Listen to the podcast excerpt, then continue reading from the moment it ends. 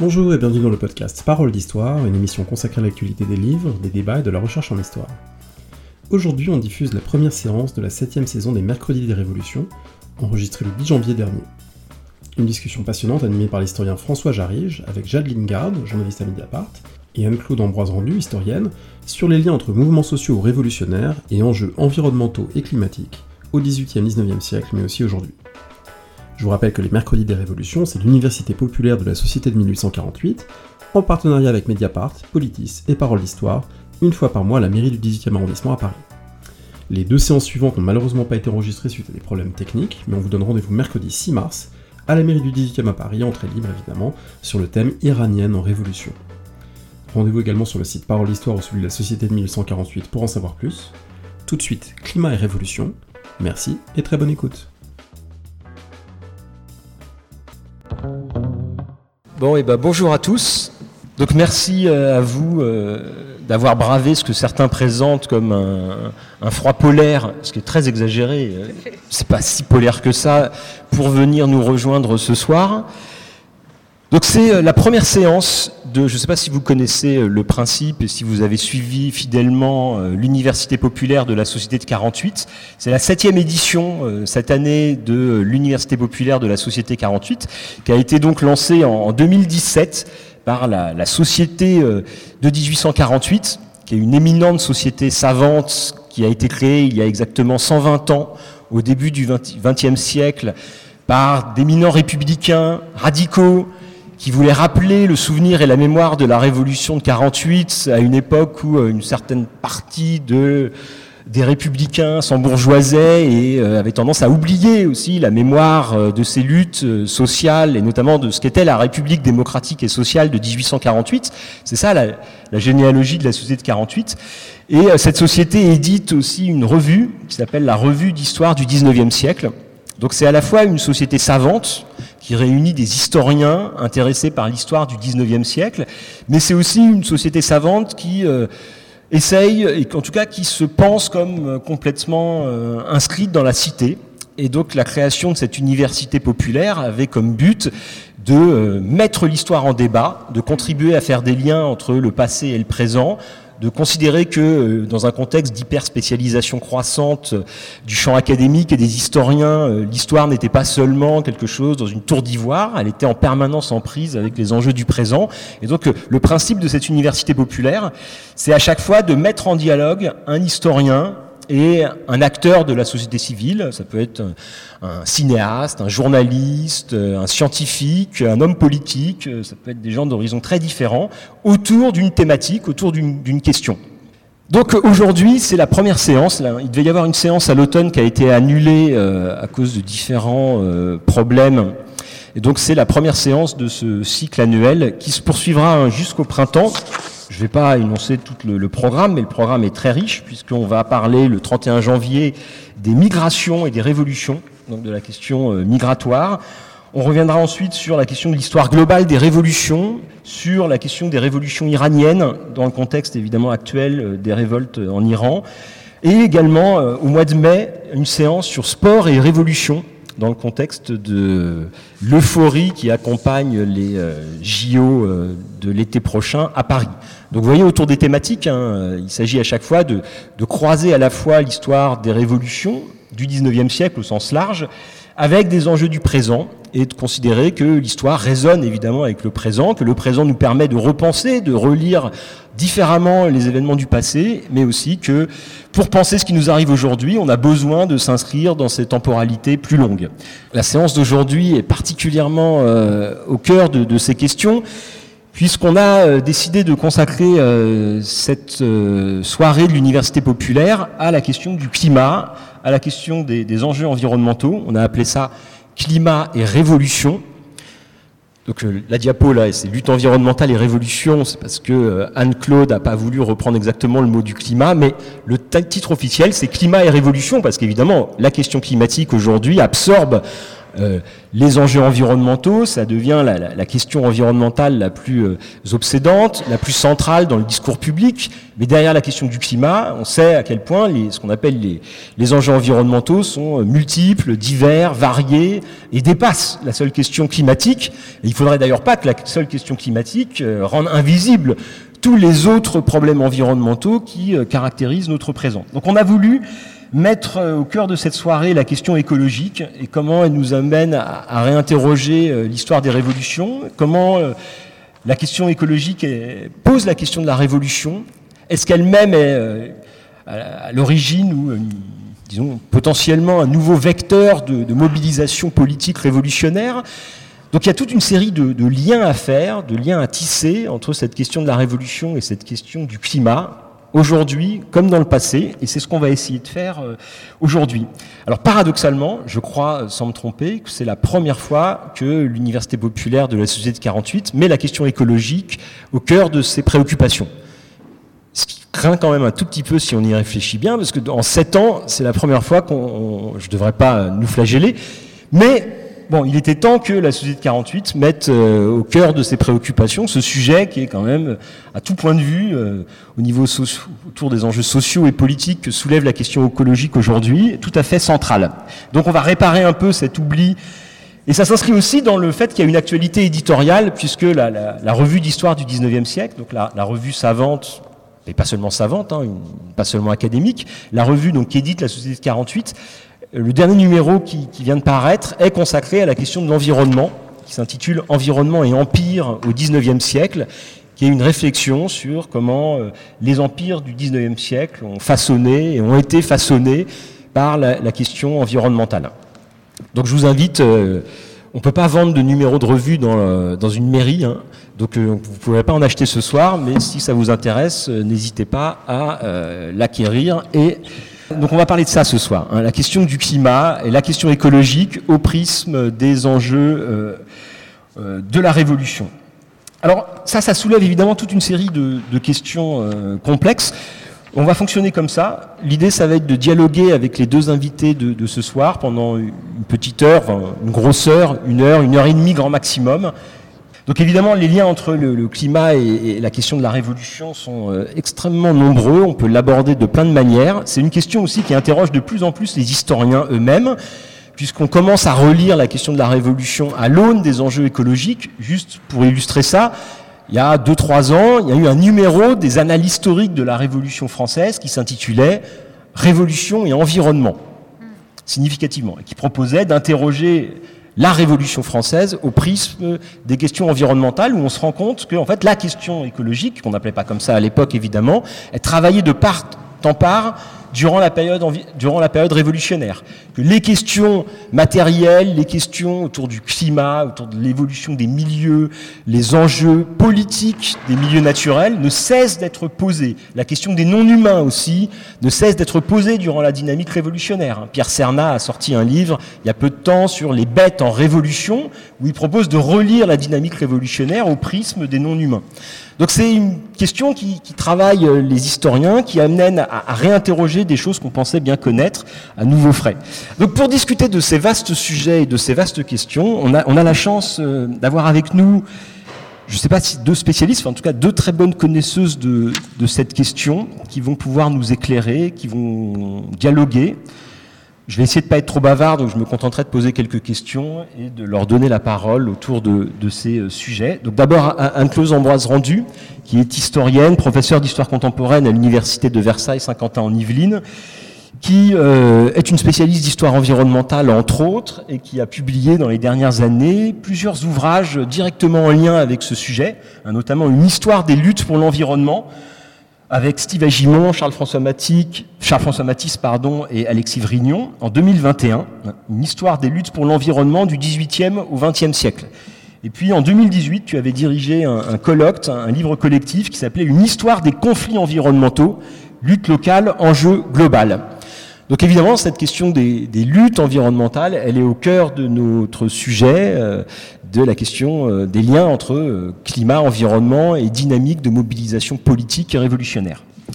À ma gauche, il y a euh, donc pardon, qui a accepté aussi notre invitation, qui est journaliste à Mediapart, spécialiste des questions écologiques et environnementales, bien connu, qui a beaucoup publié, euh, qui a publié de nombreux articles sur l'actualité des luttes écologiques, sur l'actualité de l'environnement, qui a conduit de nombreuses enquêtes sur les questions écologiques contemporaines. Je cite juste trois livres, c'est peut-être déjà trop, mais j'en cite, euh, j'en cite trois.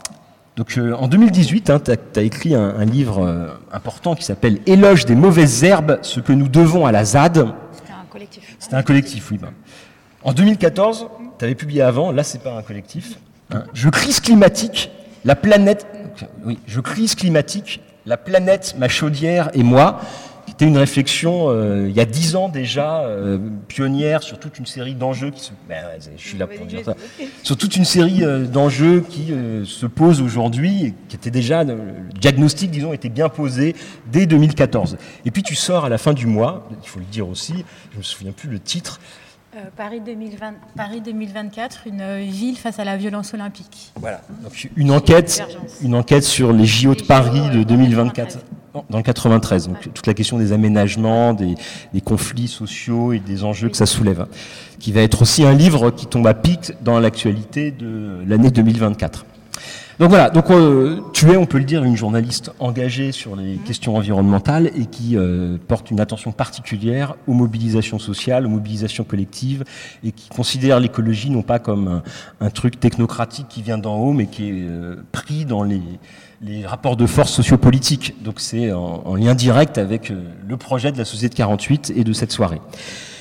Bon, donc voilà, après cette présentation déjà trop longue, je vais commencer par une rapide, une première question, peut-être à Anne-Claude, Anne -Claude, sur la question, peut-être, il peut être pertinent de revenir pour commencer sur un retour historique un peu plus précis sur les liens qu'on peut faire dans euh, les travaux des historiens, dans la façon dont les historiens ont pensé euh, la révolution et la question du climat.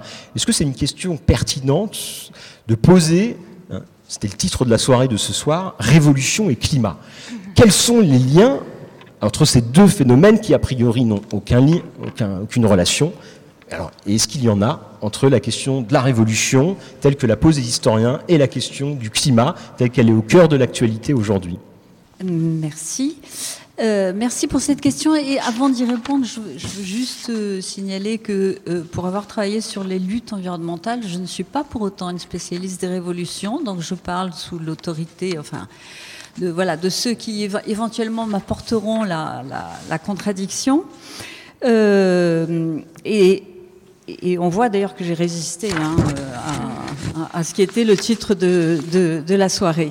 Alors, pour essayer de répondre rapidement, puisque j'ai cinq minutes, paraît-il, pour répondre à cette vaste question, je peux dépasser, je peux aller jusqu'à six.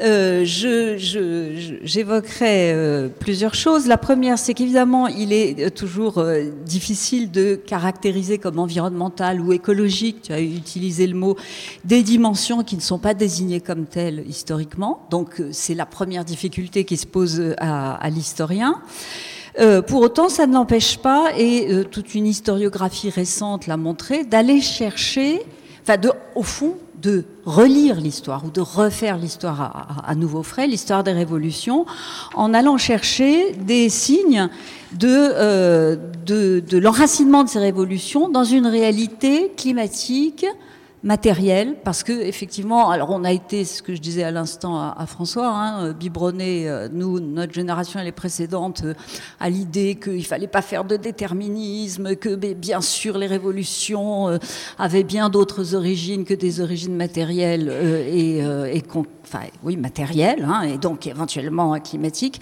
Et pour autant, c'est oublier un peu que les individus ont un corps, que nous avons un corps et que nous sommes tributaires de ces réalités matérielles.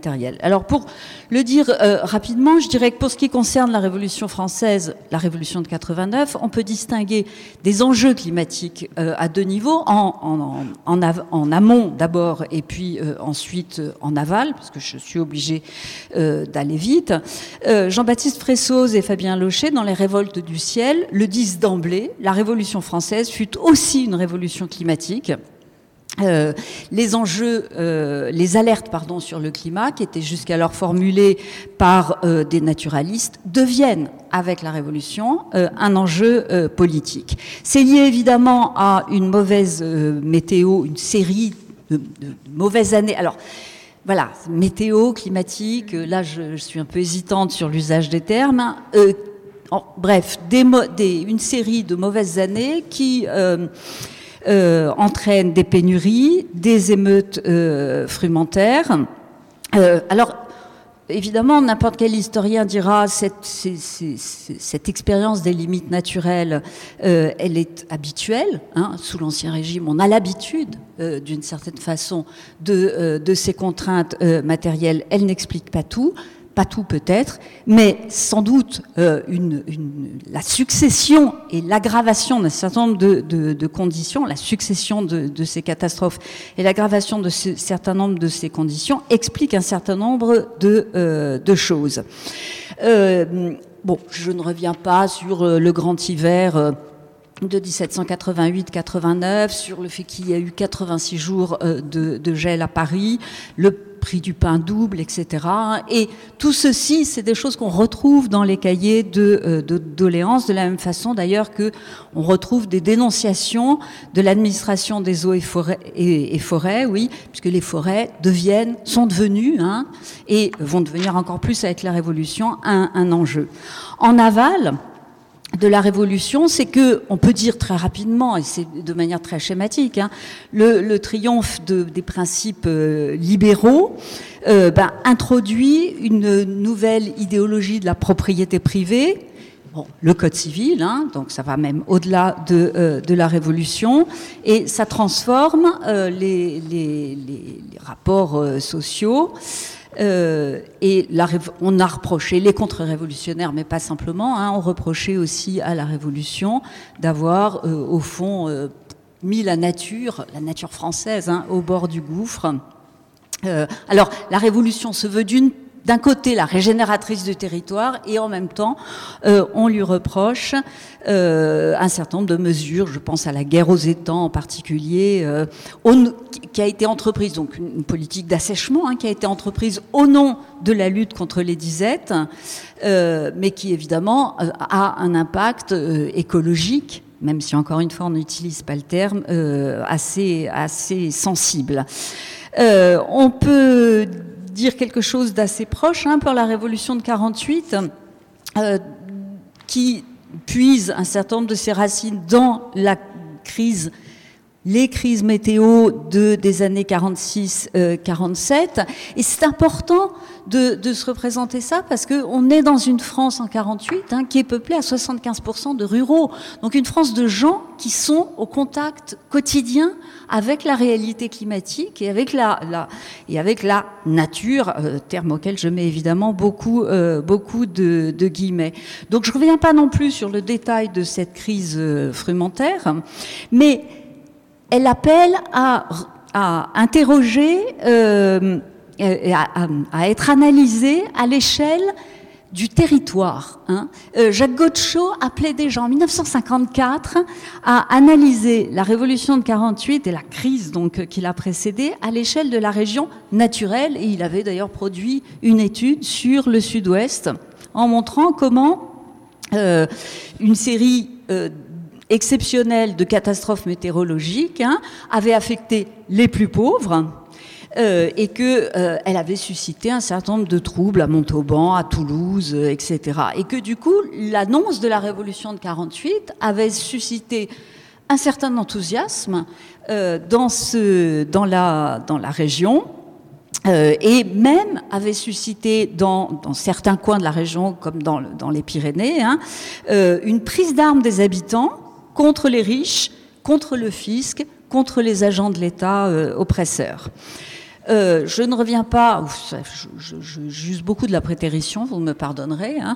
Euh, Maurice Agulon disait évidemment aussi, mais ça n'a pas de rapport avec le climat, donc je ne m'étendrai pas, que les atteintes portées au droit d'usage des forêts avaient été fondamentales dans, les conflits. Hein. Pose, dit d'ailleurs à propos de, des paysans de Balzac, lutte, c'est la lutte des classes à l'état pur. voilà. Alors si je peux dire encore une chose, qui, euh, n'est pas, euh, alors vraiment, bah, bref, il faut interroger, disons, le potentiel révolutionnaire de cette question euh, pour venir à la fin du 19e siècle et pour indiquer, alors c'est pas pas une question climatique, encore en, tout cas pas pas directement, mais on voit bien que les accidents industriels et miniers qui se multiplient à la fin du 19e siècle à la faveur ou à cause de euh, de, de l'industrialisation de la France va aussi susciter des luttes d'un genre nouveau. Et l'exemple que euh, que je voudrais euh, que je voudrais vous montrer, c'est celui qui concerne la catastrophe de Courrières, catastrophe minière de Courrières qui est bien connue, hein, 1906 une catastrophe énorme, euh, un coup de grisou donc dans, les mines, qui dévaste 110 km de galeries. Euh, et qui fait euh, à peu près 1000, 1100 morts. Et ce qui m'a intéressé dans cette catastrophe, c'est que dans le matin au lendemain de la catastrophe, un ingénieur explique que le progrès qui d'habitude évite une grande part des accidents, est également responsable du bilan de la catastrophe, puisque auparavant les puits étaient isolés, ne communiquaient pas, que grâce au progrès, ils communiquent euh, désormais, et que du coup, le coup de grisou a pu se répandre de galerie en galerie. Et il écrit, euh, il écrit ceci, si le progrès fait faillite, quelles mesures devons-nous prendre pour l'avenir? Je reste particulièrement perplexe et angoissé. Or, les mines de Courrières avaient la réputation d'être les mines les plus sûres du monde. Je reste là. Merci beaucoup pour euh, cette, euh, ce premier sorte de panorama euh, global des enjeux. Quand tu dis que Maurice, Maurice Abulon parlait des forêts et que ça n'a pas de lien avec le climat, en fait, ça a beaucoup de lien. Non, non, oui, oui, oui, c'est vrai. Ça a beaucoup de lien avec le climat, puisque au 19e siècle, le problème des forêts est le problème climatique. C'est comme ça. Il n'est pas lié à la question du CO2 au 19e, il est lié aux forêts. C'est la déforestation qui est accusée de dérégler le climat. Mais comme il parlait de droits d'usage, bon, c'est moins directement. Mais c'est intéressant de voir aussi comment ce qu'on appelle les questions environnementales se redéfinissent en permanence.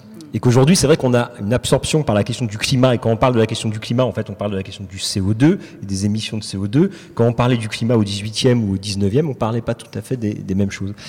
Alors moi j'ai envie du coup de me tourner vers Jade pour poser une question sur, euh, pour faire le lien peut-être avec ce qu'a dit euh, Anne-Claude sur le, le, les révolutions du 19e siècle. Est-ce que selon, est-ce qu'on peut dire que les dynamiques révolutionnaires qui ont fleuri aussi au début du 21e siècle ont une dimension climatique? Tu t'attendais peut-être pas à ce que je te pose cette question. Tout est possible. Tout est possible. euh, bah, bonsoir, euh, bonsoir à tout le monde. Bah, merci beaucoup de m'avoir euh, invité à cette discussion euh, sur ce sujet qui est euh, compliqué, mais euh, moi, je, alors, avec un prisme de journaliste. Alors, évidemment, j'espère que je vais pas faire hérisser les cheveux sur la tête des historiennes et historiens qui sont dans cette salle par mes raccourcis spectaculaires, historiques et terminologiques.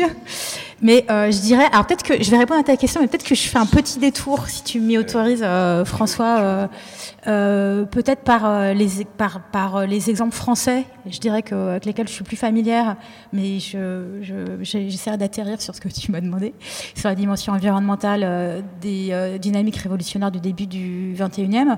mais je le prendrai dans l'autre sens, en, en, en disant d'abord que c'est quand même hyper frappant de voir à quel point euh, euh, des imaginaires révolutionnaires habitent, euh, nourrissent, agitent les mouvements euh, climatiques euh, euh, radicaux et écologistes en France depuis des années. C'est-à-dire qu'il y a vraiment une présence, moi je trouve, qui, clignote quoi quelque part de cet horizon révolutionnaire.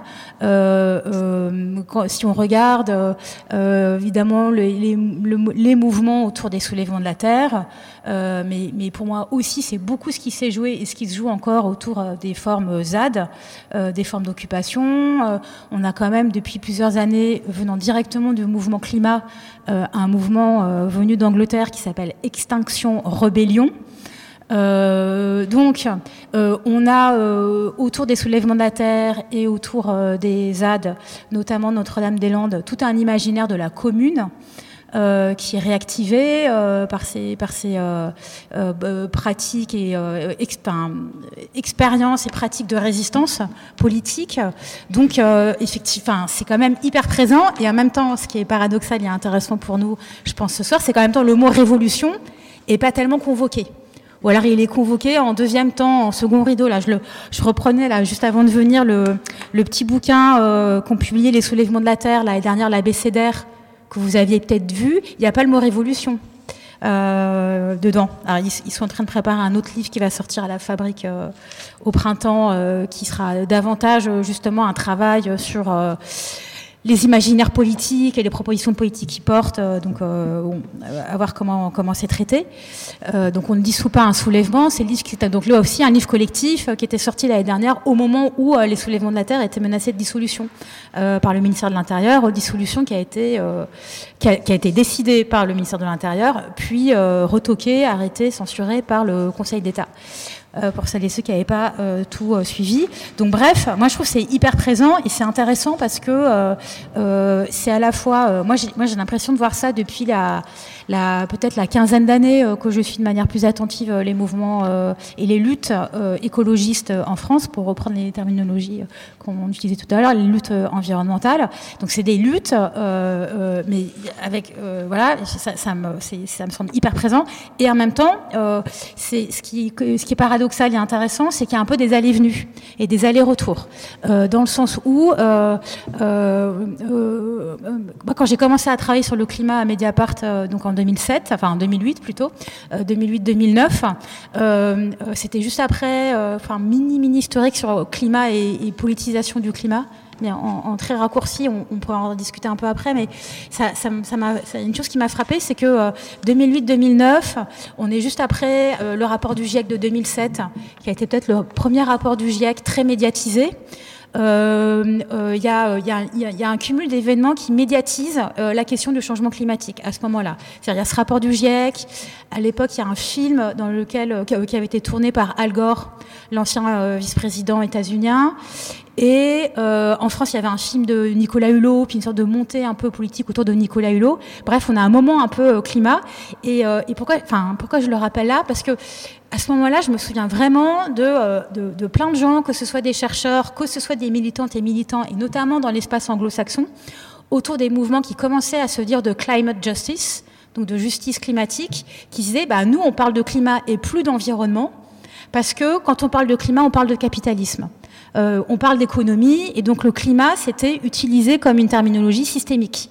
C'est-à-dire, euh, c'était pas juste le CO2, c'est-à-dire évidemment le CO2 était l'alerte, le, point d'entrée, le réchauffement climatique à cause euh, des émissions de CO2, mais en fait, climat, en fait, est arrivé dans ce moment-là comme un, terme hyper politique. Et, euh, parce que systémique. Et donc il y avait ce, slogan euh, qui avait été notamment euh, beaucoup utilisé au moment d'un sommet sur le climat qui a échoué, mais peu importe, à, Copenhague en 2009, qui était System Change, not Climate Change. Change il faut changer le système et pas le climat. Et après, c'est un slogan qui a beaucoup été, euh, repris. Et, pourquoi je dis aller-retour C'est que, euh, euh, comme à partir des, bah, du, moment des Fridays for Future, le, le mouvement lancé autour de Greta Thunberg, les grèves pour le climat, donc là, de mémoire, on doit être vers peut-être 2018, j'ai pas revu les dates. Bon, il y a peut-être 5-6 ans, peut-être un tout petit peu plus. Euh, Fridays for Future, les premières grèves pour le climat, et derrière ces manifs très massives. Euh, climat, donc à ce moment-là on parle et on voit beaucoup de jeunes qui sortent dans la rue, des lycéens, des lycéennes, euh, des, et on parle de génération climat, bon, avec toutes les, comment dire, les facilités médiatiques euh, qui vont avec, mais bon, pour juste que vous vous repériez dans le temps. Et à ce moment-là, en fait, la notion de climat, me semble-t-il, se dépolitise énormément. Et, euh, et euh, je dis ça parce que j'ai le souvenir d'une discussion avec une, euh, amie euh, jeune activiste et qui un jour qu'on qu discutait comme ça un peu à bâton rompu, mais me dit mais non, mais par ailleurs, pourquoi est-ce que tu parles encore de climat? C'est vraiment, vraiment pour elle, c'était le, signe d'une dépolitisation. Elle me dit non, on parle d'écocide, on parle d'écosystème et on parle d'écologie. Et, pour elle, écologie, à ce moment-là, donc il y a en, queue de, en fin de ce moment un peu de manif massive, écologie, c'était une manière de repolitiser climat. Donc tout ça pour dire qu'il il y a toutes les interrogations sur ça veut dire quoi une révolution? Ce serait quoi faire une révolution et encore plus réussir une révolution? Mais euh, et tout ce que et toutes les interrogations sur climat, lutte climatique, lutte environnementale. Enfin, on voit bien, il y a voilà, beaucoup d'hésitation dans ce sens-là. Mais en même temps, ça travaille, ça travaille et ça travaille très vite en fait. Et, euh, euh, et mais y a cette discussion-là n'empêche pas que il, se, voilà, il y a à la fois cet imaginaire révolutionnaire, et, mais je veux m'arrêter à ce qu'on en parlera, je pense, après, et je pense par ailleurs des expériences qui ont des caractères révolutionnaires, et, et, notamment par le lien entre intime et collectif. Mais peut-être je m'arrête là et puis euh, on, rediscute après. Euh, enfin, je te redonne la parole, François.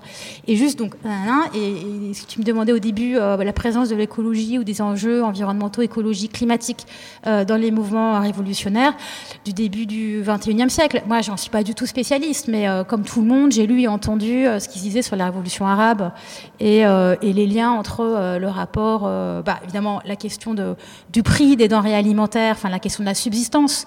Donc si on étend le climat à la question de la subsistance, ben, quand même on arrive tout de suite à comment se nourrir. Et euh, pourquoi est-ce que euh, le, euh, le prix du pain, la nourriture en Tunisie était devenu si inabordable et le désespoir de toute une jeunesse sans moyens?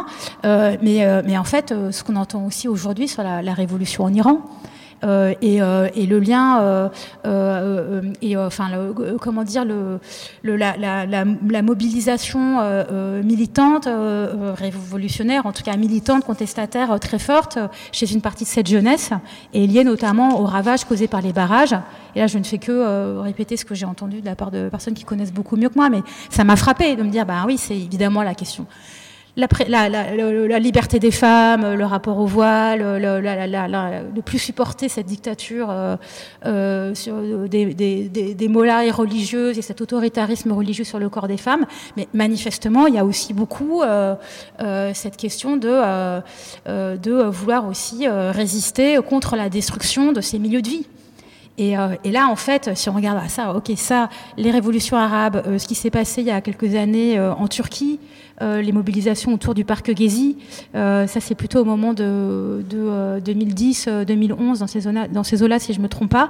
Ben voilà, en fait, bref, pour, pour, pour conclure, parce que il me semble qu'à partir du moment où on commence à tirer ce fil, en fait, par cette question environnementale ou écologique, on la voit transparaître quand même assez fortement. Bon, là, je dis un peu une banalité. Mais non, c'est pas une banalité parce que c'est flagrant de voir la concordance des temps entre ce que, ce que, les historiens disent des révolutions du 19e siècle avec ces liens entre euh, la destruction des milieux de vie, euh, les accidents, enfin les catastrophes climatiques qui créent des tensions sociales et ce qui se vit dans plein de régions du monde dans les dynamiques révolutionnaires contemporaines. Quoi. Tu voulais rebondir là-dessus peut-être Anne-Claude? Euh, non, juste pour, euh, pour confirmer, enfin confirmer, il n'y a rien à confirmer, mais euh, effectivement, on, voit bien dans le cas de l'Égypte où les, révoltes frumentaires ont été, dès les années 70, des, ont eu une charge révolutionnaire importante, puis ça, a été reconduit dans les années 2000, et puis jusqu'à plus récemment. Et évidemment, tout, cette question frumentaire, elle est liée à la question climatique. Elle est dépendante de la question climatique, particulièrement dans des pays euh, qui souffrent d'aridité. De, Donc, je voulais revenir aussi sur la, la, la question de l'urgence climatique, parce que ça, c'est très c'est une, une, question qui m'intéresse beaucoup, parce que pour la première fois, me semble-t-il, mais peut-être on, me, donnera tort, hein, on voit surgir dans l'espace public la qualification d'urgence. Il y a une urgence climatique qui n'est pas euh, localisée, qui est globale, qui est mondiale. Et au moment où surgit l'expression, c'est-à-dire vers 2006 en réalité, mais on va voir que ça, ça reboucle. Hein. Euh, elle, fait l'effet d'un choc, il me semble. Et puis, cette expression urgence climatique a été appropriée par les médias, appropriée par les collectifs et notamment Extinction Rébellion. Et elle a été si bien appropriée, elle est si bien rentrée dans le discours euh, commun que, effectivement, on peut s'interroger sur la dépolitisation qui en a suivi. Il y a une espèce de banalisation du, terme urgence climatique. Aujourd'hui, on parle d'urgence climatique. Ça fait donc euh, si je, compte bien, pas loin de 20 ans qu'on parle d'urgence climatique. Euh, et voilà, on en parle. Et, alors que ça, ça provoquait une espèce de, de choc, d'émotion au, début. Aujourd'hui, ça n'a plus l'air d'émouvoir grand monde, sauf évidemment les, activistes et les militants. Oui, justement, je voudrais qu'on revienne, mais on va y revenir un peu après, sur ce que la question de la révolution dans les dynamiques militantes euh, et environnementales contemporaines. Je pense que c'est un point euh, assez important. Mais avant de faire ça, de revenir au présent, j'essaye de faire cette espèce d'aller-retour entre le passé et le présent. Peut-être, je pense que ça peut être utile de revenir sur ce qu'on appelle les luttes environnementales, sur leur histoire. Dans quelle mesure, donc déjà peut-être une brève définition de, de, de, de ce qu'est une lutte environnementale, et est-ce que, euh, alors après, il y a toute une question de terminologie, de langage. Hein, euh, la révolution, euh, les historiens connaissent bien ces, ces questions. C'est pas une rébellion, c'est pas une insurrection. Il y a tout un, un nouveau lexique qui émerge aussi aujourd'hui dans les luttes environnementales. Par exemple, la notion de soulèvement qui a été projetée au cœur de l'actualité pour ne pas parler de révolution. Donc c'est intéressant aussi, ça nous interroge sur la place de l'imaginaire révolutionnaire aujourd'hui et de quelle est la différence entre un soulèvement et une révolution. Bon, donc, j'aimerais savoir quelle est la, disons, la part. Donc, euh, on a vu qu'il y avait des dimensions climatiques et environnementales dans ce qu'on appelle les révolutions politiques du 19e siècle. Et est-ce que ce qu'on appelle les luttes environnementales étaient porteurs d'une dimension révolutionnaire ou, pas du tout? Est-ce que tu peux revenir peut-être sur quelques exemples historiques de grandes luttes environnementales? Qu'est-ce que tu as envie de dire là-dessus?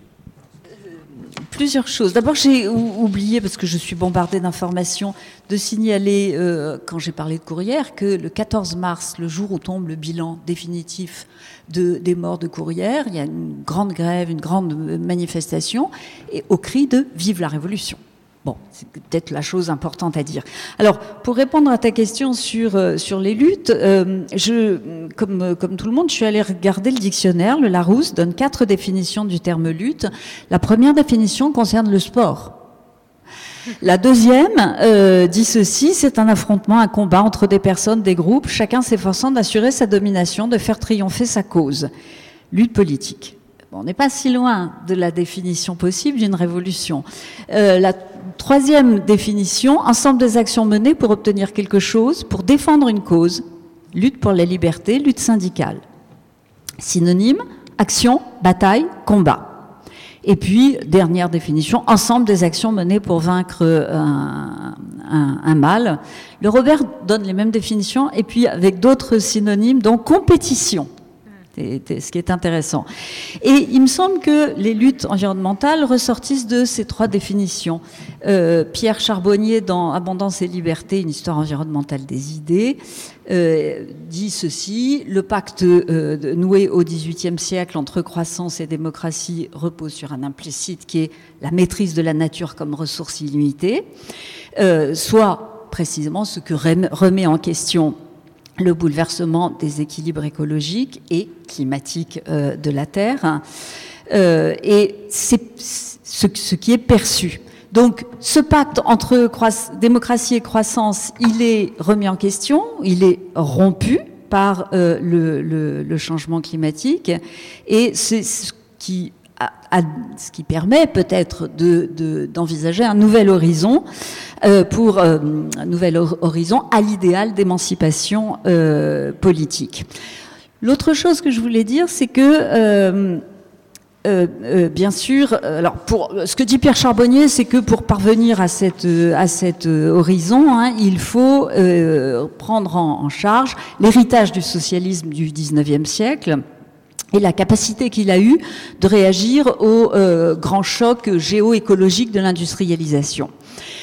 Euh, L'autre chose que je voulais dire, c'est que euh, euh il, il, faut admettre que le conflit est un élément constitutif de toute euh, société et que euh, euh, le conflit, la notion de conflit, qui n'est pas exactement la même chose que la notion de lutte, hein, est euh, rajeunie avec la question des luttes environnementales par le bon vieux concept de lutte des classes, mais qui doit aboutir à un projet politique qui n'est pas la dictature du prolétariat, qui n'est pas une société sans classe, mais une société qui réorganise intégralement ses rapports avec le monde des autres vivants et des non-vivants aussi d'ailleurs, euh, pour euh, recomposer une humanité euh, vivable et harmonieuse.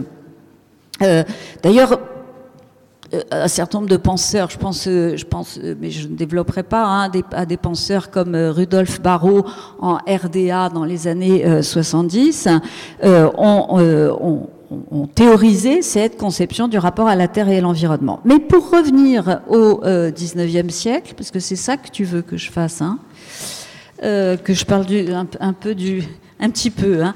Euh, euh, j'évoquerai, il y a, des tas de, des d'exemples qui pourraient être évoqués, mais j'évoquerai, j'en évoquerai deux. Enfin, un au 19e siècle, un au 20e siècle.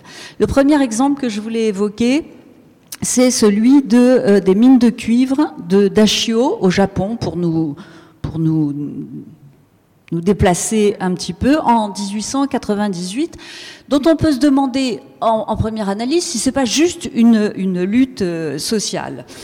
Euh, et alors, qu'est-ce que c'est que Ce sont des mines de cuivre, donc dans une petite ville des montagnes à une centaine de kilomètres de Tokyo. Euh, c'est une des plus importantes de la fin du XIXe euh, siècle et elle est évidemment à l'origine d'une pollution très importante. Euh, pollution très importante et ce qu'elle met en, jeu aussi, ce sont les conditions d'exploitation des mineurs qui travaillent dans, ces mines. Euh, alors, elle est ancienne, cette mine. Ce qui change, et c'est souvent le cas à la fin du 19e siècle, c'est que euh, ce, qui, change, c'est l'intensification de l'exploitation. Euh, consécutive à l'entrée du Japon dans l'ère de la dans l'ère Meiji et cette intensification a des conséquences très lourdes sur le plan environnemental et sanitaire. Donc euh, des produits toxiques, des métaux lourds euh, se diffusent dans l'ensemble du bassin versant euh. Les rivières sont polluées, l'atmosphère est polluée avec de, l'anhydride sulfureux, et ce qui affecte la végétation, les sols sont du coup lessivés, les risques d'inondation s'en trouvent accrus, bref, plus de 100 000 hectares sont touchés par une pollution qui est toujours présente aujourd'hui. Hein. Donc, dès la fin des années 80, la protestation euh, émerge, qui rassemble d'abord des paysans qui sont euh, inquiets pour leur santé, inquiets aussi en voyant se dégrader leurs moyens de subsistance. Puis, euh, au début des années 1890, ils commencent à s'organiser en forum pour le sauvetage d'Achio. Alors, cette mobilisation a été très longue, hein, elle a duré plus d'une trentaine d'années. Ces paysans sont bientôt soutenus par un député de la région, Shozo Tanaka, euh, qui euh, essaye d'intervenir auprès du gouvernement, qui lance des appels aux élites euh, traditionnelles, à la diète.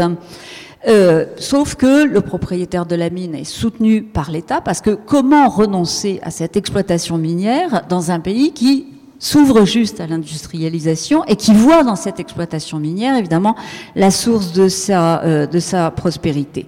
Donc je reviens pas sur euh, le, le, détail des, des marches, des contre-marches, des manifestations qui vont donc mélanger des ouvriers, des paysans et des élites locales, hein, locales et non locales d'ailleurs. Donc on pourrait parler, Maurice Agulon aurait parlé, je crois, de lutte unanimiste hein, euh, à cette, pour, pour évoquer cette, euh, cette affaire euh, d'Achio.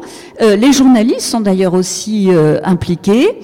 Euh, le, Tanaka dont je parlais décide même de, puisqu'il il se heurte à des fins de non-recevoir, de profiter d'une sortie de l'empereur pour s'adresser directement à lui en se disant je euh, je serai euh, je serai évidemment arrêté pour violation de l'étiquette, je serai même peut-être blessé, euh, peut-être même tué, mais ça permettra de donner de la visibilité à cette protestation. Euh, bon, ça ne se passe pas comme ça, et euh, l'affaire d'Achio s'achève sans qu'il n'y ait aucune régulation des activités euh, minières, ce qui était vraiment l'objectif premier des protestataires. Donc c'est un échec. Au, début du XXe siècle, et puis la lutte est comme balayée par la guerre russo-japonaise après 1905. Voilà, ça c'était le premier exemple que, que, je voulais évoquer. Le deuxième exemple, si tu, si tu m'y autorises, euh, ça serait Plogoff.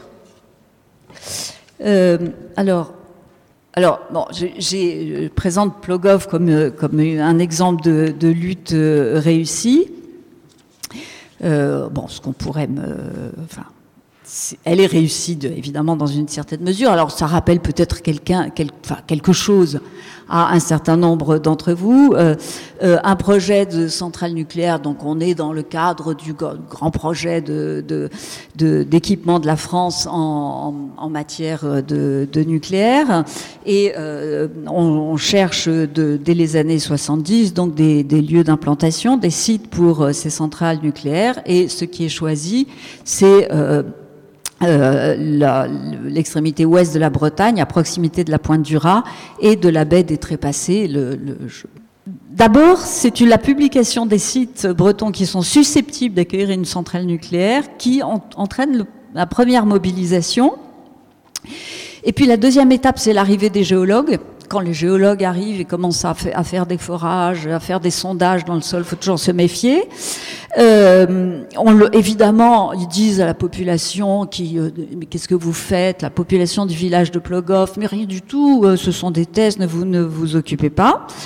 Euh, et ne vous préoccupez pas. Et puis, dès le 9 juin 1976, les premiers barrages sont édifiés et un comité de défense voit le jour pour lutter, donc, contre, pour protester contre ce projet euh, d'implantation. Ce qui est remarquable, c'est que ce comité, il est présidé par le maire, qui s'appelle Jean-Marie Carloc, qui d'ailleurs euh, était pas content quand la ZAD Notre-Dame-des-Landes a pris un moment le nom de comité Plogoff et Jean-Marie Carloc a dit non, Plogoff c'est nous, c'est rien que nous, et donc euh, c'est en quelque sorte un nom euh, déposé. Euh, fin 78, EDF arrête son choix sur, sur Plogoff, et là la lutte commence vraiment. D'abord, le maire refuse d'accueillir les commissaires chargés de l'enquête d'utilité publique en disant bon, c'est bien comment ça se finit les enquêtes d'utilité publique. Il n'a pas tort d'ailleurs. Et puis euh, les manifestations donc euh, se, se, se, se, déroulent. Évidemment, euh, alors 50, puis, euh, puis 150 000 manifestants. Pourquoi? Parce que en réalité, les protestataires viennent de partout. Hein, et que cette lutte contre euh, cette mobilisation contre un projet d'implantation de centrales nucléaires se, se déploie, se généralise à une protestation plus générale contre le programme nucléaire et l'État nucléaire. C'était exactement le cas aussi euh, à Malville quelques années, euh, quelques années plus tôt. Manifestation, affrontement avec les forces de l'ordre. Je reviendrai sur, le, sur le film. J'aime beaucoup l'image de ce monsieur qui, passe à côté de tout ce qui a été détruit au moment, de ces, affrontements et qui est un peu solitaire dans cette dévastation. Euh, des échauffourées, des blessés, des poursuites judiciaires, un, procès, le procès des neuf Bretons, ainsi que les qualifie euh, la presse euh, locale. Et puis, finalement, on le sait, le projet est abandonné je me suis posé la question, et mon hypothèse, c'est que au fond, euh, à Plogoff, la protestation a été très largement soutenue par la presse, par la presse locale d'abord, puisqu'elle se faisait aussi au nom de nous ne sommes pas un territoire de colonisation, hein, et nous ne fournirons pas de l'électricité euh, au, au, pouvoir central. Euh, et donc peut-être ce soutien assez massif, alors que ce n'était pas du tout le cas à Malville, ce soutien assez massif apporté à cette lutte, soutien des médias, hein, qui a été une lutte qui a été extrêmement relayée, qui peut expliquer que François Mitterrand, fraîchement élu, ait renoncé au projet. Et puis il y a évidemment aussi, puisqu'on parle de médiatisation, hein, ce film de, de documentaire de, euh, de, Nicole et Félix Le Garec, Plogoff des pierres contre des fusils, euh, qui, euh, qui emprunte aussi à une symbolique et à un, discours, euh, à des représentations révolutionnaires, et qui, a eu pas mal de succès, qui continue d'en avoir, hein, qui est un classique, qui témoigne de ce désir d'autonomie locale contre l'appareil d'État. Il me semble qu'il y a là-dedans comme une puissance révolutionnaire. Merci beaucoup pour ces rappels importants. Si je peux me permettre un petit mot pour euh, les 19e je pense que c'est important de, de se souvenir que finalement pendant très longtemps on ne considérait pas qu'il y avait vraiment de lutte environnementale au 19e siècle et que depuis ah que l'histoire environnementale s'est développée, on en trouve partout, des conflits environnementaux.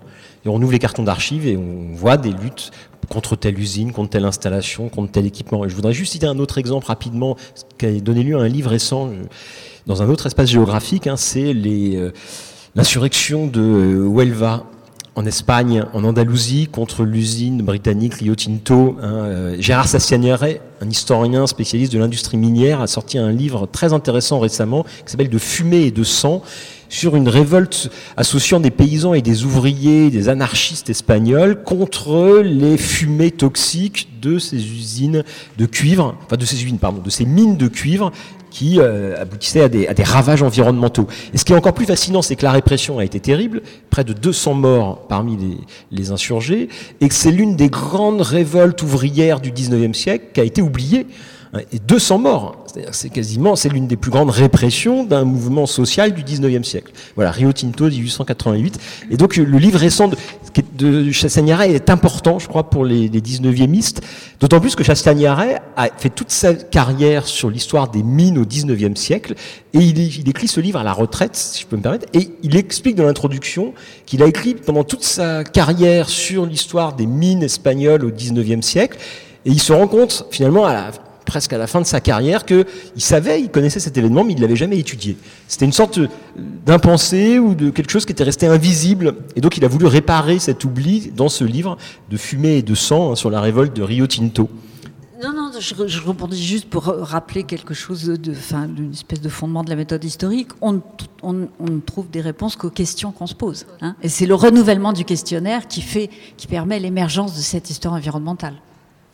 Alors, Chad, justement, peut-être qu'on peut revenir à partir de là sur les luttes environnementales euh, du présent eh qui se multiplient.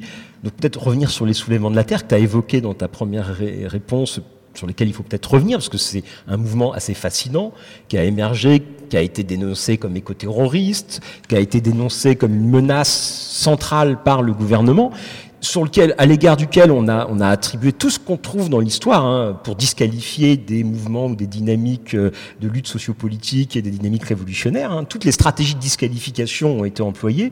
Donc, et ce qui est fascinant, c'est que dans ce mouvement, il y a un imaginaire révolutionnaire, il y a un imaginaire de la barricade, il y a un imaginaire de l'insurrection qui rejoue même en partie le 19e. Tu as évoqué la commune, et en même temps avec une sorte de refus de la révolution. Je sais pas, euh, qu'est-ce qu'on peut dire de, de tout ça? Bah, oui, oui, c'est euh, euh, bah, évidemment c'est euh, par rapport à, aux, deux, deux mots là qu'on essaie de faire résonner ensemble, au climat et révolution. Évidemment, c'est l'exemple le plus fort et le plus excitant quelque part et en même temps encore en train de se produire. Donc c'est c'est c'est à mon avis pas encore du tout décidé la forme que la forme que ça, les soulèvements de la terre, ce que ça va donner. Peut-être qu'il faut rappeler en deux mots ce que c'est, quand ça pardon, quel lien avec la ZAD et l'évolution des tout à fait, d'action. Tout à fait. Donc les soulèvements de la terre, c'est un c'est un eux disent beaucoup, euh, justement, on n'est pas un mouvement, on a un soulèvement, donc c'est une agrégation. Euh, ben, il y a peut-être des personnes d'ailleurs dans cette salle qui en font partie et qui expliqueront très bien tout à l'heure euh, par elles-mêmes de quoi on parle. Mais pour résumer en quelques mots euh, euh, de quoi on parle quand on parle des soulèvements de la Terre, euh, c'est un, ensemble de collectifs, une, réunion, une composition, comme on dit souvent depuis la ZAD de Notre-Dame-des-Landes et depuis ces mouvements, une composition de collectifs, mouvements, associations, syndicats, qui s'est constitué il y a un peu plus de deux ans, même maintenant en 2024, quasiment trois ans, trois ans euh, aujourd'hui et qui avait la particularité initialement, et je pense que c'est important de le rappeler euh, euh, à ce moment de la discussion, de réunir des personnes qui vivaient, habitaient et luttaient sur la ZAD Notre-Dame-des-Landes, donc historiquement contre un aéroport, des mouvements paysans, de défense de terres paysannes et des jeunes venus du mouvement climat. Alors évidemment, c'est essentialisant euh, jeunes venus du mouvement climat, mais c'est pour dire que ça réunissait des personnes de générations différentes et euh, aussi de lieux de vie différents, euh, entre des personnes plutôt vivant en ville et actives en ville, et, des personnes paysannes, paysans, impliqués dans des formes de vie en ruralité, collectif ou pas. Donc initialement, les soulèvements de la terre, ce qui est très intéressant, et pour moi d'emblée lié à la question révolutionnaire, c'est que c'est un ensemble de personnes qui posent un constat euh, qui est celui euh, de euh, la comment on pourrait dire ça, la conquête des terres agricoles par le modèle, par la destruction du monde paysan et agricole par le productivisme de, la FNSEA du syndicat agricole majoritaire, et qui, qui, part d'un constat qui est celui que dans les dix ans qui viennent, énormément de paysans et paysannes vont partir à la retraite, que donc beaucoup de, euh, fonciers agricoles, de terres agricoles, de fermes vont se retrouver euh, sans, euh, sans travailleurs et travailleuses et qui partent du constat qu'il faut reprendre ces terres. Donc les soulèvements de la terre, aujourd'hui, euh, dans, ce qui a suivi, les soulèvements de la terre se sont impliqués dans toute une série de luttes euh, euh, locales. mais ces luttes s'articulent toujours, et il me semble que c'est très important dans le projet des soulèvements de la terre, s'articulent avec un geste de reprise de terre. de reprise de terre, et c'est là où pour moi c'est fondamental, enfin c'est très directement lié à la question révolutionnaire, c'est que c'est lié à la question du foncier, du foncier agricole, mais donc du foncier et donc des outils de production. Or, euh, dès évidemment qu'on regarde euh, ce que euh, revendiquent, ce que réclament les mouvements révolutionnaires en règle générale, euh, historiquement et maintenant. Il y a euh, les dimensions de mobilisation, de lutte, enfin les, les, photos qu'on voit des manifs, euh, bien évidemment, la prise de la rue, la prise de l'espace public pour résister contre un pouvoir, contre un projet, un projet d'aménagement, un régime autoritaire, etc., etc. mais il y a aussi ce que porte euh, en euh, positif, en revendication, ce mouvement. Et donc, euh, dans les soulèvements de il y a vraiment l'idée de, eh ben, ces terres qui vont se libérer, on va les prendre. Et on va les prendre avec un modèle d'activité qui est fondamentalement opposé euh, divergent et contestataire du modèle productiviste dominant, euh, donc euh, avec et donc loin du productivisme, mais aussi dans le rapprochement et dans, dans, comment dire dans une dimension écologiste. Alors le mot n'est pas forcément prononcé en tant que tel, mais en tout cas dans la volonté de vivre et de travailler avec bah, la faune, la flore, bah, les non-humains. Euh, pour utiliser un terme qui n'est pas forcément beaucoup utilisé, par exemple, en dehors des, espaces euh, euh, de chercheurs, mais, mais, voilà, qui quand même pose un truc, et notamment, mais sans laisser la lutte. Et c'est là où on est, deuxième étage, à mon avis, de, la description aussi dans quelque chose qui est hyper révolutionnaire. Euh, c'est l'idée que euh, euh, eh ben, ce mouvement de, de, reprise de terre avec le projet de s'installer souvent en collectif, euh, dans des fermes euh, pour de la production, soit de la production maraîchère, euh, soit céréalière, soit je sais pas, de la gestion forestière, enfin bon, tout, tout, tout le panel d'activités agricoles qui peut exister.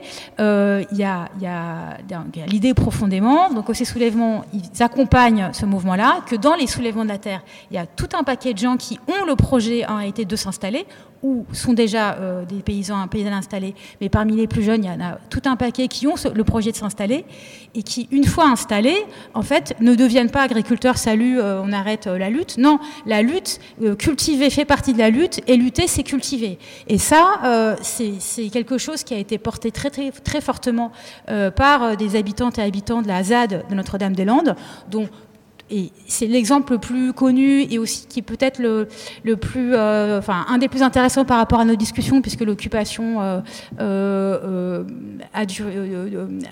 est maintenant ancienne, c'est-à-dire que maintenant, même si c'est dans un cadre aujourd'hui plus ou moins légalisé, enfin, bon, pour aller très vite, mais l'occupation avait commencé, la partie occupation illégale a duré de 2008 à à peu près 2009 à 2018, et dans dans tout ce moment-là, qui était vraiment, euh, vraiment euh, le mouvement le plus dur, je dirais, de, résistance à l'État euh, qui s'est joué dans cet espace, était porté hyper fortement l'idée qu'on habite sur cette ZAD et on y vit et que vivre, y vivre, c'est lutter, et lutter, c'est vivre.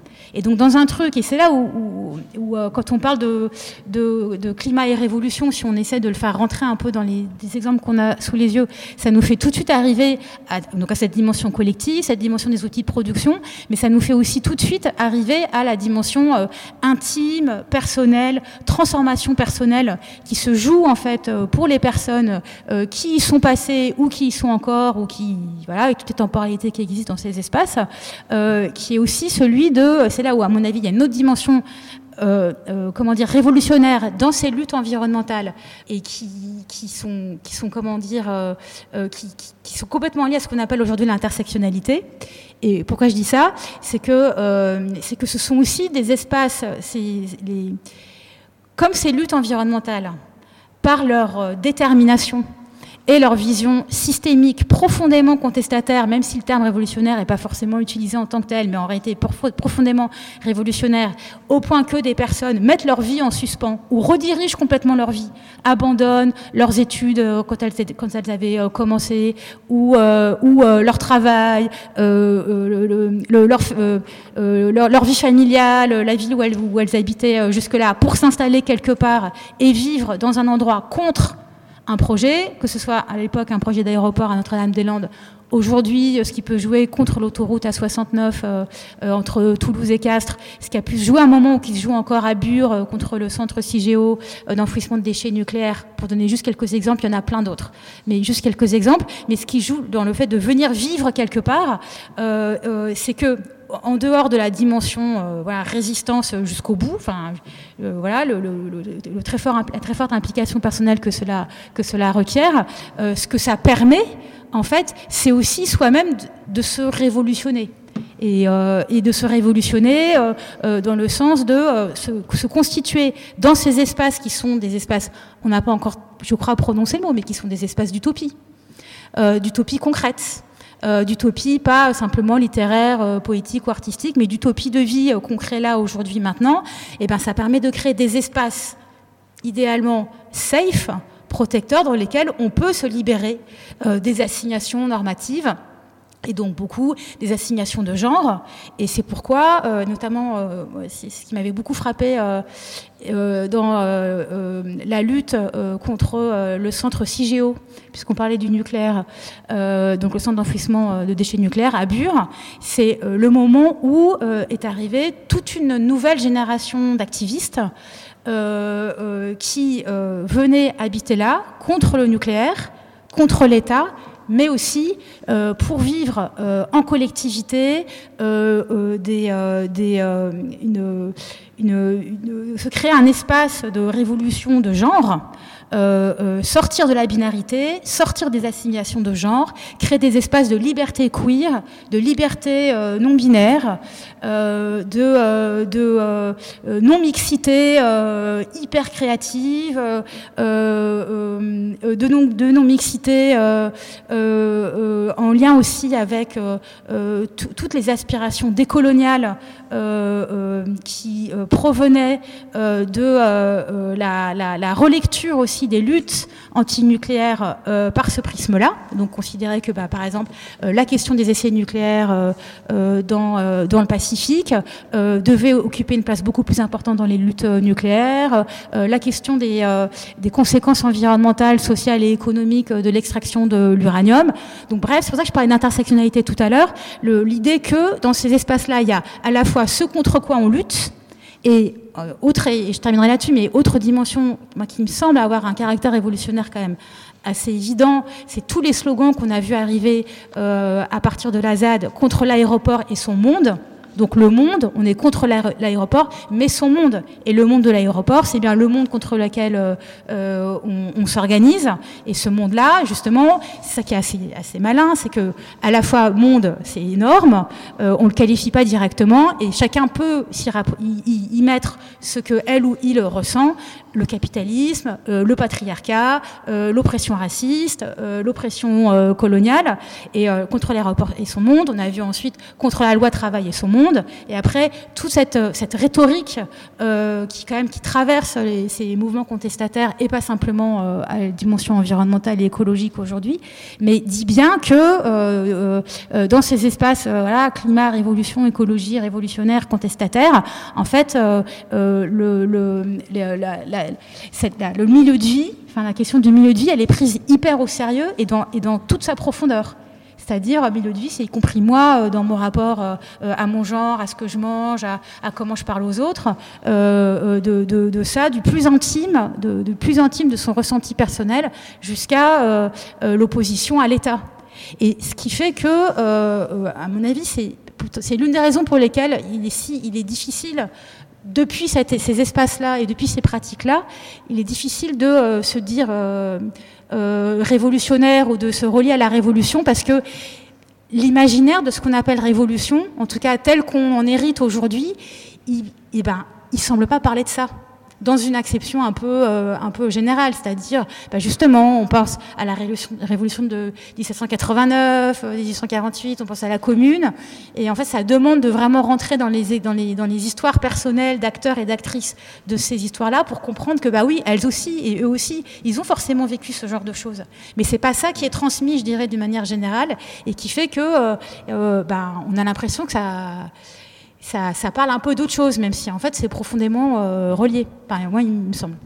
C'est très intéressant et ça pose cette question du, rapport à la révolution. C'est-à-dire que dans les milieux écologistes, à partir des années 70, il y a une sorte de, méfiance à l'égard de la révolution qui a été pensée comme une sorte de, processus prométhéen de, volonté, de, euh, par la seule force de la volonté euh, des acteurs humains, on pourrait euh, s'émanciper.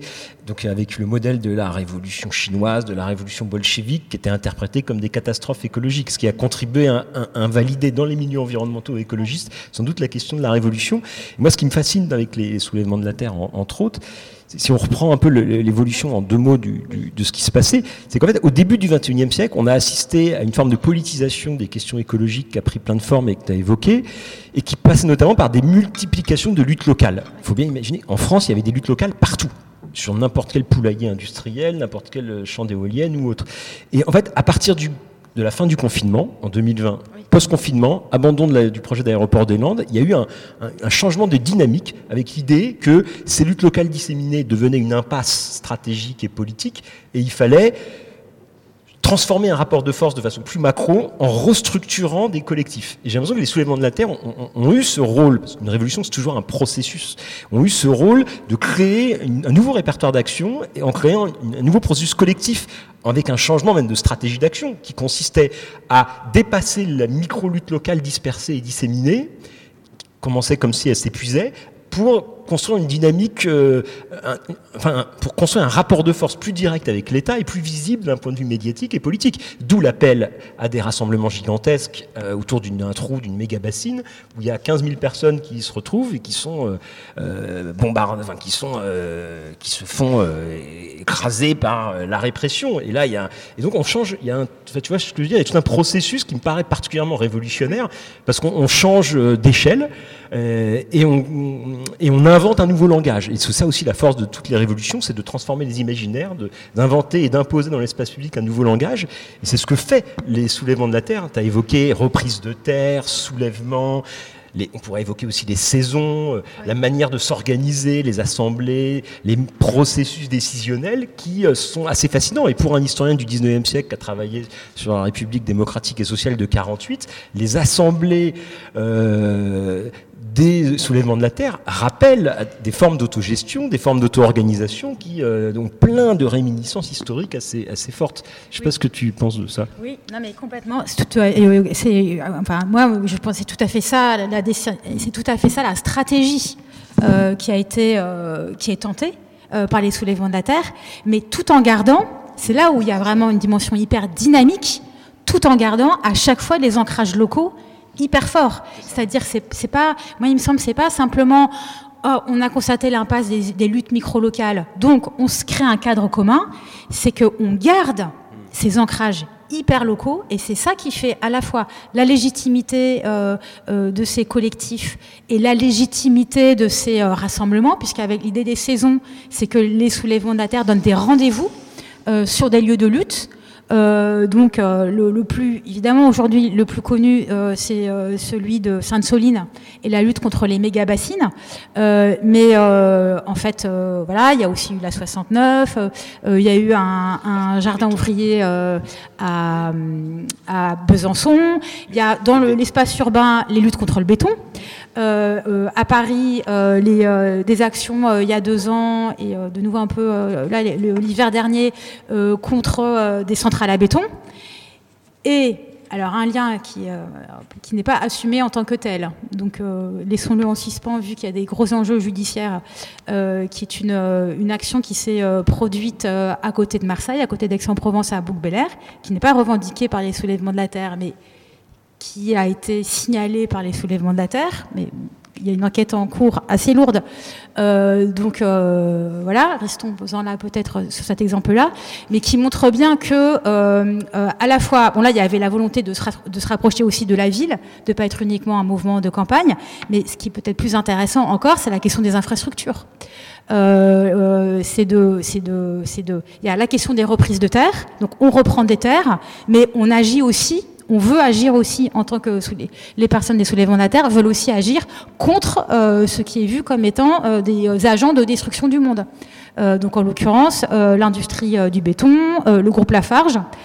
qui, est, ciblé par une série d'actions et donc moi c'est il me semble c'est ça qui est un peu nouveau par rapport, y compris à la ZAD de Notre-Dame-des-Landes, donc encore une fois qui est historiquement, euh, voilà, un peu le berceau euh, euh, des soulèvements de la terre, c'est que, on, garde cet ancrage local et on crée un, front euh, qui, qui, est vu comme une composition de personnes avec des formes diverses de rapport à, la, à la radicalité, à l'action, à l'action directe.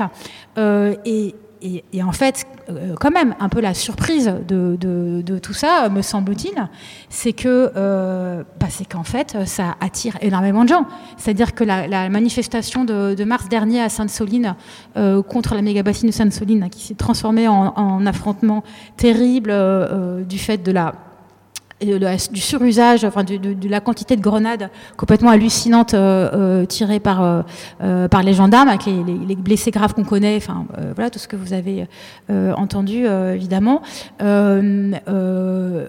Bah, tout ce, cette, ce, ce, rassemblement de Sainte-Soline, quand même, a réuni plusieurs dizaines de milliers de personnes. Euh, et, ça montre, moi je trouve, et pour terminer là-dessus, par rapport à, ce qu'on pouvait craindre en fait à un moment sur l'affadissement politique de l'urgence climatique, euh, bah là on a un contre-exemple. Enfin, on a à la fois la suite, un contre-exemple et la suite. C'est-à-dire que euh, ces manifestations massives, pas du tout révolutionnaires, qui se faisaient au nom du climat, il y a quelques années, c'est euh, post-accord de Paris, parce qu'à ce moment de digestion par le système de l'urgence climatique, tout le monde dit urgence climatique, Emmanuel Macron parle d'urgence climatique, l'ONU parle d'urgence climatique, enfin ça devient une sorte de lieu commun, euh, voilà, complètement évidé de sa force critique. Et ben, et ben, qu'est-ce qu'on voit? Bah, Ces manifs, elles s'épuisent, il y a de moins en moins de monde, de moins en moins de monde, et, et ce monde, où est-ce qu'on le retrouve? Et ben sur des manifs déterres comme on dit. Euh, et ça, ça dit quelque chose aussi d'un moment, c'est-à-dire, euh, moi, il me semble, hein, d'un moment euh, aussi de ces luttes environnementales. C'est qu'il y a cette stratégie des soulèvements de la terre, il y a, y a cette, cette vision-là de, comment s'organiser de manière plus efficace et en assumant le rapport de force. il y a aussi, et, moi, il me semble, il y a un moment de rencontre avec une société. et qui fait que, que bah, on va voir ce qui va se passer cette année, mais cette histoire, elle est encore complètement en train de, de, de, de, de s'écrire. Et malgré, enfin, c'est sans doute pour ça que l'État a aussi vite, et le ministère de l'Intérieur aussi vite et aussi violemment en fait ciblé euh, cette mobilisation, euh, parce que sa capacité de mobiliser, ce mouvement, parce que sa capacité de mobilisation, elle est, elle, est, elle est énorme euh, aujourd'hui, et notamment auprès de plein de, jeunes. Et, et en même temps, c'est là où c'est quand même hyper intéressant. Le rapport de force, il, a, il fonctionne encore, en tout cas à ce stade, dans le sens où, quand on regarde la décision du Conseil d'État qui suspend, enfin qui, qui retoque l'arrêté la, la, de dissolution des soulèvements de la terre, un des arguments mis en avant par le Conseil d'État, c'est qu'une dissolution serait une, une, cause de trouble à l'ordre public. C'est-à-dire qu'ils ont, ils ont réussi à être tellement aujourd'hui euh, massifs et nombreux que le, euh, dissoudre pour l'État serait une cause de trouble. Et donc là, et donc et donc là, on a un, voilà, un truc de rapport de force. Et vas-y, François. Non, non, je, je disais qu'ils ont en plus créé des comités locaux, voilà. ce qui est facilement en termes de structuration d'un nouveau mouvement. Mais le temps passe vite. je vais donner la parole à Anne-Claude, peut-être, ça nous servira de conclusion avant de donner la parole au public, si tu es d'accord tu n'as pas de questions à me poser Non. Eh bien, très bien. Je envie de rebondir. oui, absolument. oui, parce que euh, c'est pas moi, c'est Christine Ross qui établit un rapport entre la commune et, Notre-Dame-des-Landes, hein, en, disant bien que euh, dans les deux cas, c'est un mouvement et un territoire partagé, et en citant d'ailleurs Henri Lefebvre qui euh, estimait que les individus et les groupes ne, pouvaient se constituer en, sujet politique que s'ils s'appropriaient un espace. je crois que ce passage par l'espace, c'est évidemment constitutif de la question d'écologie, de, l'écologie. Euh, et on se l'approprie et on le crée euh, en même temps. C'est ce qui se passe au moment de la Commune de Paris, et c'est ce qui se passe euh, à, Notre-Dame-des-Landes. Et on, y met en œuvre des pratiques qui sont l'association, la coopération, la participation. Et ça, c'est. On peut qualifier ces pratiques-là de révolutionnaires dans le sens où, évidemment, elles s'inscrivent euh, à contre-courant de tout ce qui se de tout ce qui se passe sur le plan organisationnel, sur le plan de l'État et sur le plan économique depuis des siècles.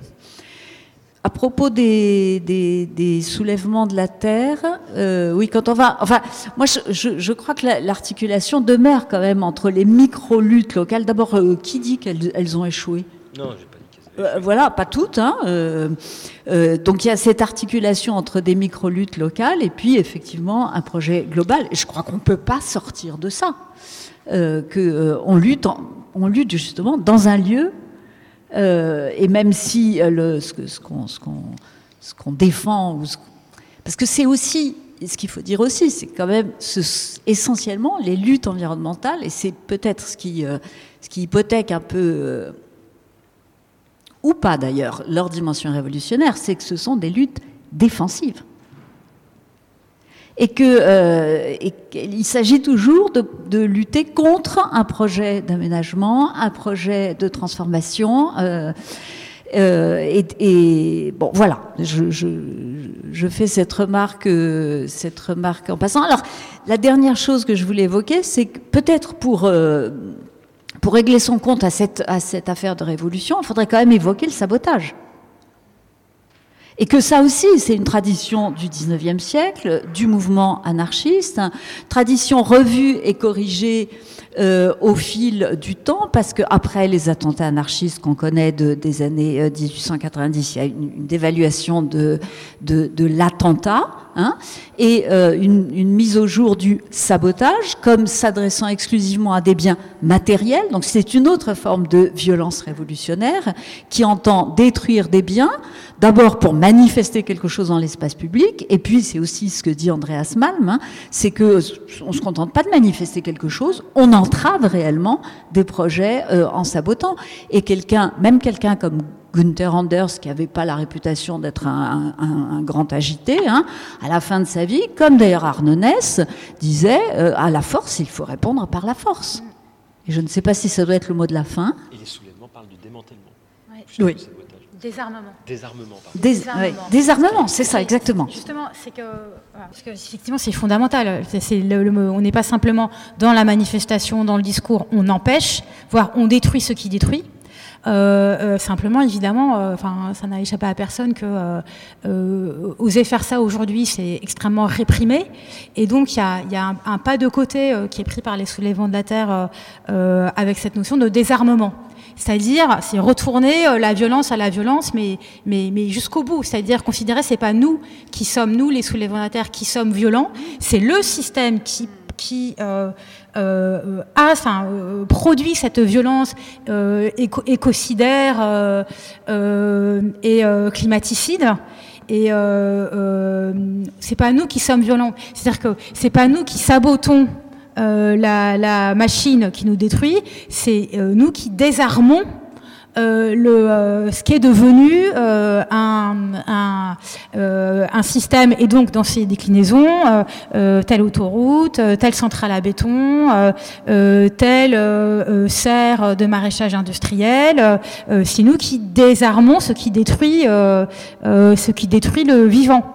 mais, mais évidemment, et c'est là où ça va être euh, enfin, fort intéressant. Euh, là, je pourrais un peu euh, d'un point de vue d'observatrice, voir comment ça va évoluer parce que parce que bah voilà, il y a là là les il y a eu des, arrestations, beaucoup d'arrestations, des gardes à vue, il y a des procédures judiciaires en cours, il y a un procès qui s'est tenu contre les organisateurs de la manif de Sainte-Soline dont on aura le rendu la semaine prochaine, qui risque de se solder par des interdictions, des contrôles judiciaires, des interdictions de séjour sur des territoires justement des territoires euh, desquels euh, euh, on peut imaginer, on verra ce que la justice dit, mais il semble assez probable que certains des organisateurs soient interdits de séjour dans tel et tel département. Donc voilà, les territoires sont, visés, mais donc c'est comment dire la, liberté, l'espace d'action, la liberté d'action est, très dans ce sens-là est très faible. C'est tout ça sous la surveillance euh, et euh, répressive euh, quand même très très forte. Bon, je crois qu'on va arrêter là.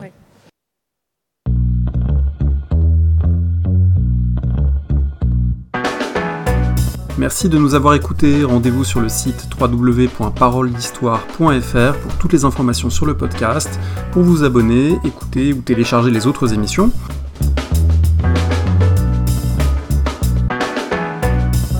La discussion se poursuit aussi en ligne, notamment sur Twitter. Vous pouvez poser des questions at parolediste et à bientôt pour un prochain épisode.